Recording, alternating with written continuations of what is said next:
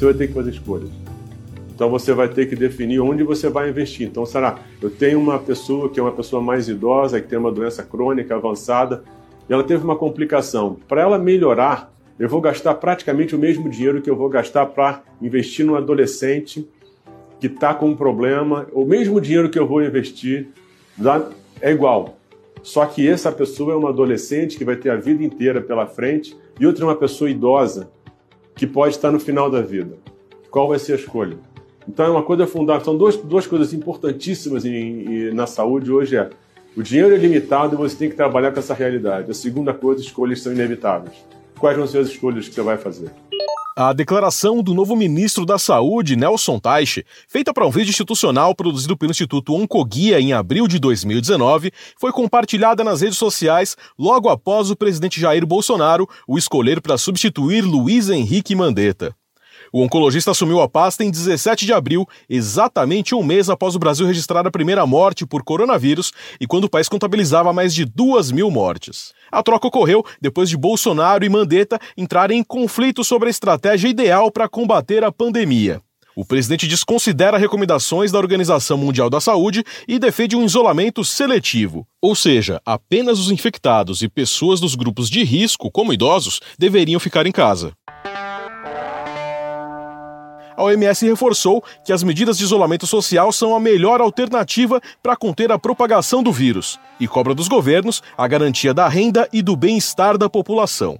O novo ministro afirma existir um alinhamento completo com o presidente e vai trabalhar para que a sociedade retome uma vida normal. No entanto, ponderou que é preciso fazer estudos para definir as orientações e descartou realizar mudanças bruscas.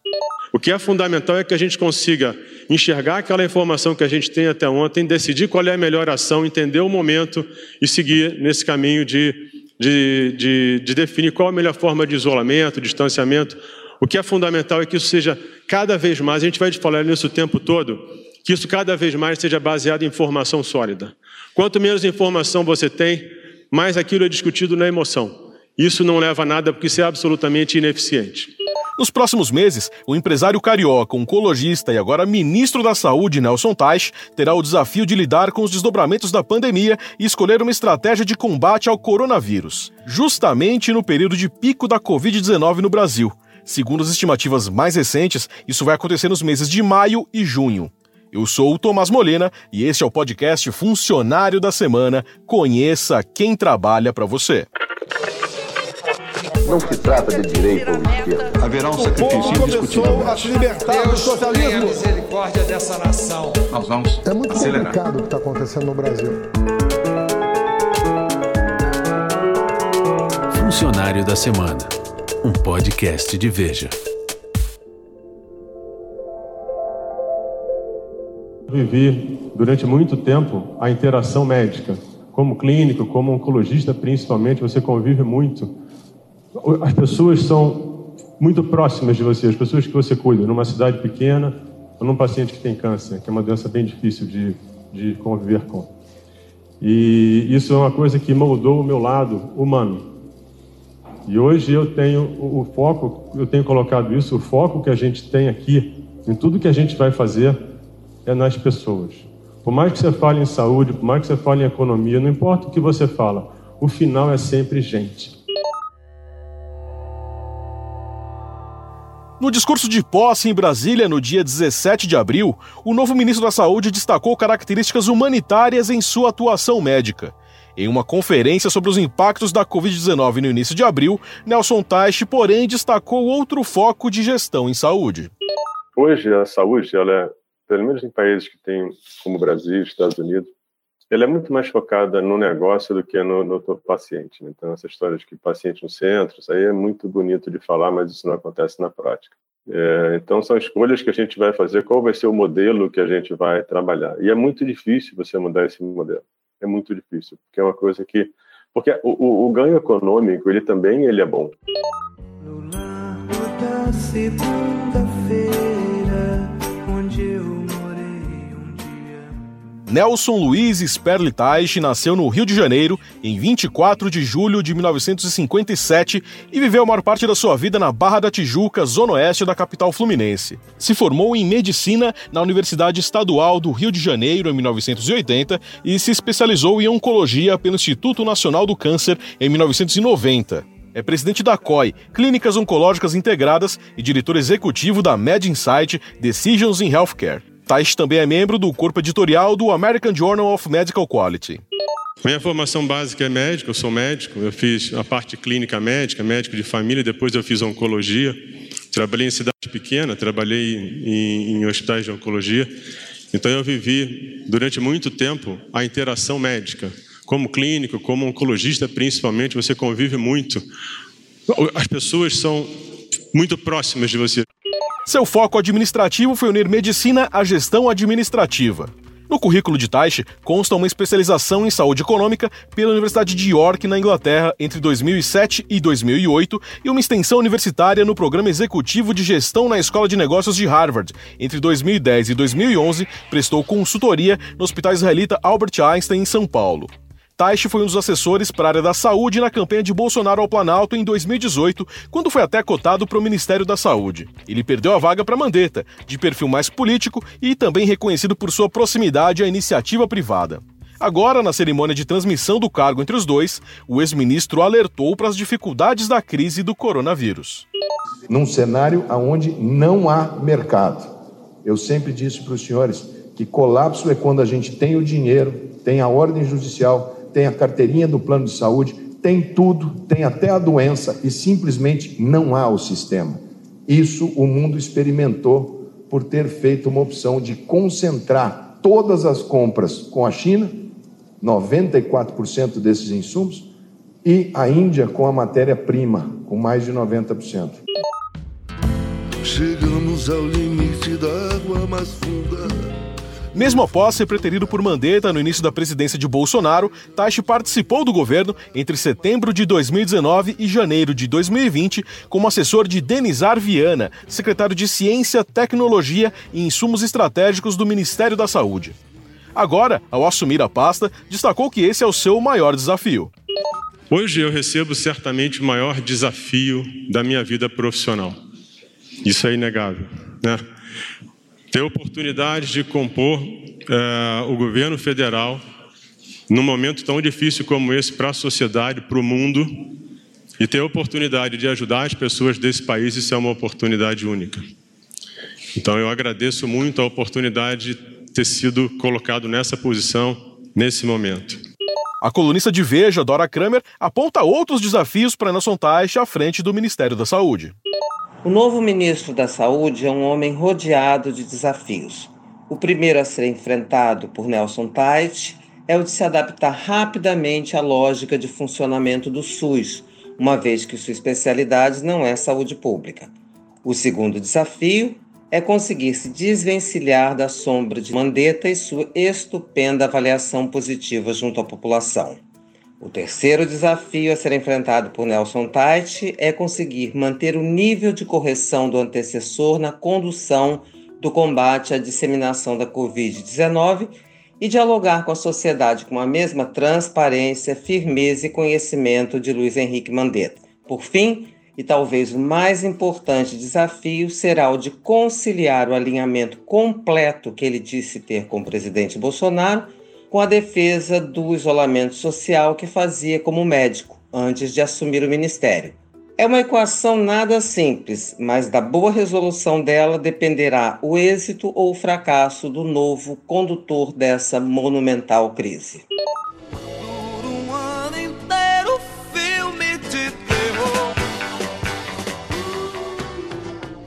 Ao demitir Mandetta, Bolsonaro estabeleceu que o novo ministro deveria ser alguém favorável à ideia da flexibilização do isolamento, ter o apoio da classe médica e que, abre aspas, fosse rico, fecha aspas, segundo o presidente, para não sucumbir às tentações do bilionário orçamento do Ministério da Saúde. Em artigos publicados em uma rede social, o atual ministro alegou que os modelos e projeções precisam levar em consideração o impacto de uma crise econômica nos níveis de saúde e mortalidade da população. Em entrevista ao SBT, já ao lado do novo ministro, o presidente defendeu flexibilizar o isolamento.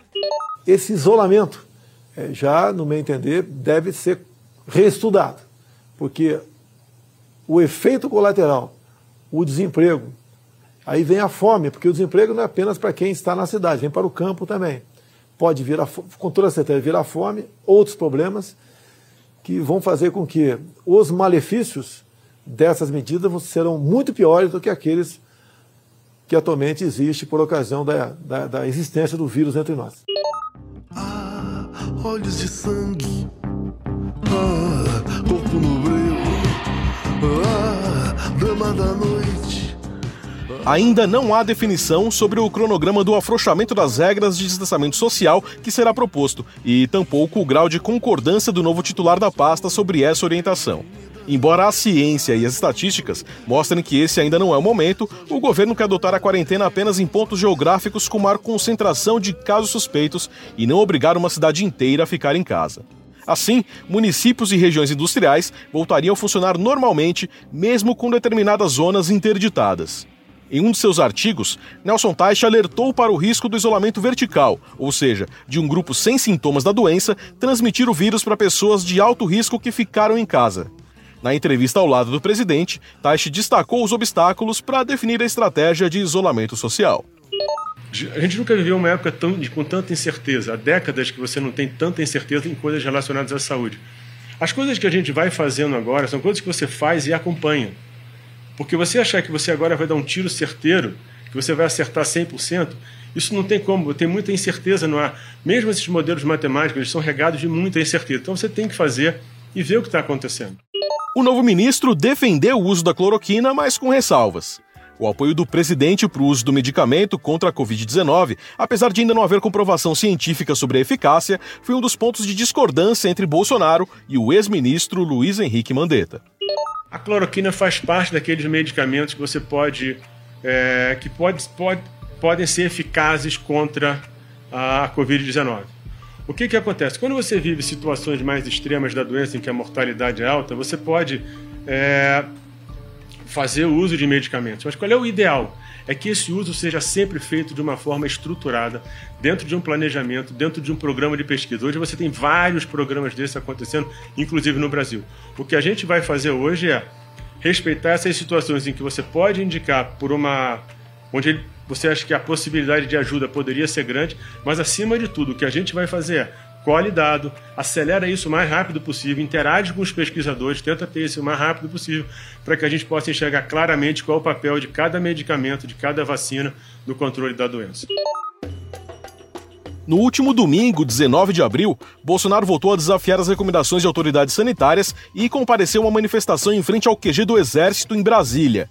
Centenas de pessoas, em sua maioria sem máscara, estavam aglomeradas. A prática é desaconselhada diariamente pela Organização Mundial da Saúde.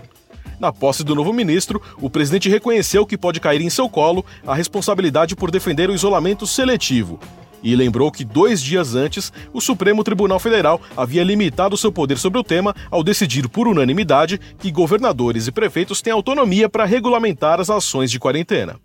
Pena que eu não possa intervir em muita coisa, porque o Supremo decidiu que as medidas restritivas que têm que ser respeitadas são aquelas de prefeitos e governadores. Mas vamos seguir o destino.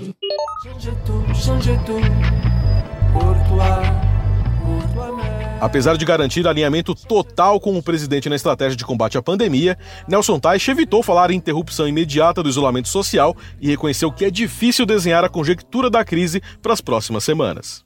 A gente não sabe quando isso vai acabar. Então, se você pegar, por exemplo, uma gripe espanhola, ela teve três ondas. A segunda e a terceira foram as que mais mataram ao longo de um ano. Então, você não pode achar que na próxima esquina isso vai acabar. A gente vive com essa incerteza e essa insegurança de não saber quando isso acaba. Então, o que, que eu acho que vai acontecer? Com o passar do tempo, você vai ter mais testes, você vai ter testes, talvez testes talvez mais baratos, e você vai conseguir, é, talvez, melhorar cada vez mais essa política, entendeu? Por me deixar respirar, por me deixar existir. Deus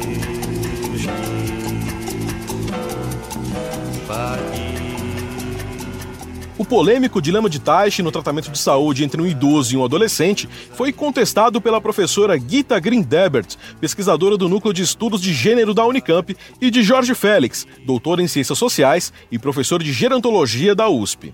Em um artigo publicado no jornal Folha de São Paulo, eles alegaram que a Política Nacional do Idoso e o Estatuto do Idoso seguem concepções inclusivas e foram elaboradas por instituições em sintonia com a sociedade civil.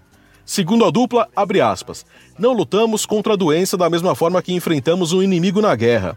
As conquistas de direitos dos idosos não podem ser ameaçadas por decisões incongruentes que permitem um genocídio dos mais velhos. Fecha aspas. Já para o novo ministro, o interesse econômico na gestão da saúde deve permanecer após a crise. O grande problema hoje é que quando você não tem uma priorização assim da, da, da, do paciente, tudo, as escolhas que você faz elas são, elas não são, elas não maximizam o retorno para o cuidado, elas maximizam o, o, ganho através do ganho econômico. Então, eu não consigo ver uma mudança é, radical no comportamento quando isso acabar porque a gente fala, ah, o mundo vai mudar quando isso acabar. Talvez alguns comportamentos mudem, mas depois, depois que o tempo passa, que você sai daquela situação de crise, normalmente você volta muito para os hábitos que você tinha antes. Então, realmente, eu não sei nem se isso vai ter uma mudança tão radical no comportamento das pessoas quando tudo passar. Talvez algumas coisas possam mudar um pouco, mas uma mudança radical de como a, como a humanidade se comporta, eu acho difícil. Logo após ser confirmado como novo ministro, Taixa afirmou que tudo será tratado no ministério sob seu comando de forma técnica e científica e reforçou a importância de trabalhar com base em uma área de dados e de inteligência para cada ação tomada e fazer um programa robusto de testes. A gente vai ter que fazer um programa de teste é fundamental que a gente tenha uma, uma avaliação do que, que é essa doença hoje. Quanto, como eu falei, se você não domina aquilo, se aquilo não está na sua mão, você vira um barco à deriva. A gente vai assumir, conhecer a doença. Na hora que a gente começar a entender isso e conseguir definir políticas e ações, a gente assume o comando desse problema. E em algum momento isso vai solucionar e a gente é que vai estar comandando isso. E é isso que a gente vai fazer. Então esse programa de teste ele vai ter que envolver o SUS, a saúde suplementar, a, a, a iniciativa do, da, do empresariado tem que fazer um grande programa, tem que definir qual é a melhor forma, como é que você vai fazer a amostra, que tipo de teste, se é paciente sintomático, se é assintomático, mas isso vai gerar uma capacidade de entender o momento, entender a doença e vai dar muito para a gente uma capacidade enorme de definir ações e conseguir controlar o que está acontecendo hoje e que isso aconteça o mais rápido possível. Tage ponderou que nem todos serão testados. Para ele, a estratégia de exames deve ser feita com critérios técnicos, com a ajuda do SUS e dos planos e seguros privados de assistência médica. É, o teste em massa não quer dizer que você vai testar todo mundo. Se a gente fala da Coreia do Sul, por exemplo, que fez testes, ela testou menos que a Itália. Então não é você. O que, que é importante aí? Que você tem uma política. Se você pegar tudo fragmentado, o governo federal, a saúde suplementar, o empresariado, você tem que fazer isso num guarda-chuva só, num programa único do Brasil. E você pega todos esses recursos que você tem e você organiza isso para ver onde é que eu testo, como eu testo, que tipo de teste eu faço, qual que é o pré-diagnóstico da doença, do vírus, qual que é o diagnóstico da imunidade. E você tem que trazer pesquisadores para isso, você tem que trazer epidemiologistas para desenhar estudos que amostra que você vai colher da população, onde você vai pesquisar. Quando a gente fizer isso, a gente vai é, conhecer melhor a doença e vai ter muito mais chance de atuar.